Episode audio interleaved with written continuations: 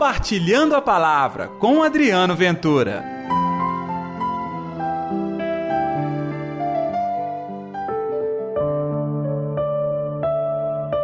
Levanta-te, pega a tua cama e vai para a tua casa. Ei pessoal, tudo bem? Está no ar o programa Compartilhando a Palavra desta sexta-feira, hoje, dia 12 de janeiro. Que a paz, que o amor, que a bênção de Deus e a alegria se manifestem hoje no seu coração e transformem a sua vida. Eu sou Adriano Ventura. Que alegria partilhar contigo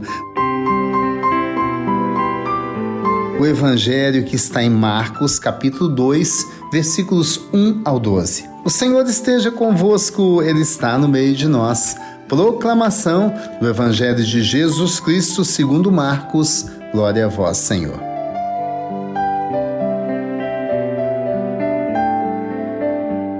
Alguns dias depois, Jesus entrou de novo em Cafarnaum. Logo se espalhou a notícia de que ele estava em casa, e reuniram-se ali tantas pessoas que já não havia lugar nem mesmo diante da porta. E Jesus anunciava-lhes a palavra.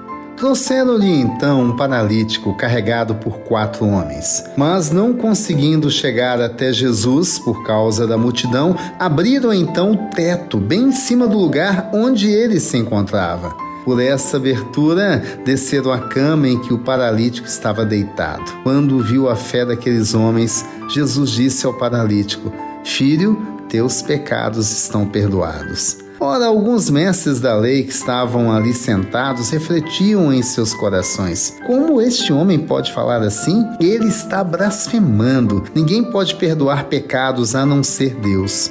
Jesus percebeu logo que eles estavam pensando no seu íntimo e disse: Por que pensais assim em vossos corações? O que é mais fácil dizer ao paralítico? Os teus pecados estão perdoados ou dizer: Levanta-te, pega a tua cama e anda? Pois bem, para que saibais que o Filho do Homem tem na terra poder de perdoar pecados, disse ao paralítico: Eu te ordeno, levanta-te, pega a tua cama e vai para a tua casa. O paralítico então se levantou e, carregando sua cama, saiu diante de todos. E ficaram todos admirados e louvavam a Deus, dizendo: Nunca vimos uma coisa assim.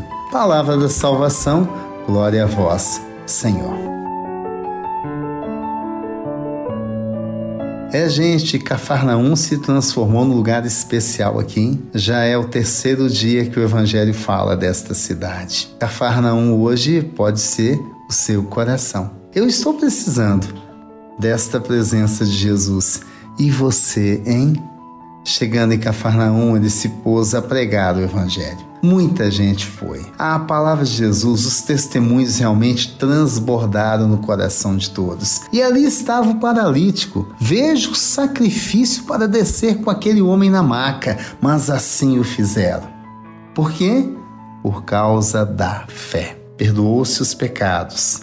Deu-se a bênção. Olhe o paralítico novamente andando. Olhe a vida sendo resgatada.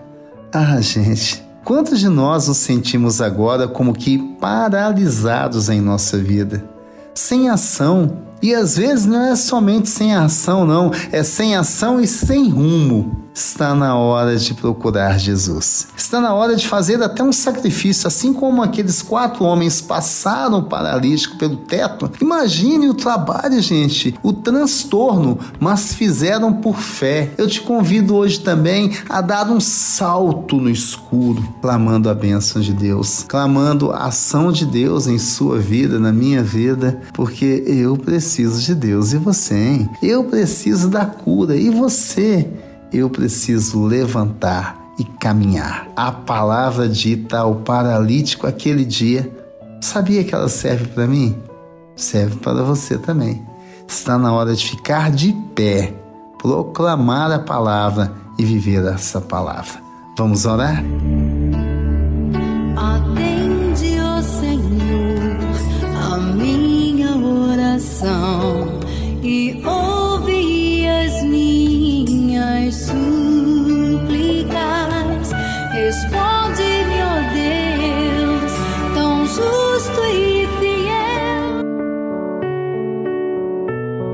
Querido Jesus, eu estou aqui também como que paralítico e paralisado na minha vida. Eu preciso da Sua voz, da Assunção, eu preciso da Sua condução. Seja, meu Deus querido Salvador, neste momento do meu coração. Que assim seja, em nome do Pai, do Filho e do Espírito Santo. Amém. E pela intercessão de Nossa Senhora da Piedade, padroeira das nossas Minas Gerais. Deus te abençoe. Até amanhã com o nosso Compartilhando a Palavra. Compartilhe a palavra você também. Faça parte dessa corrente do bem.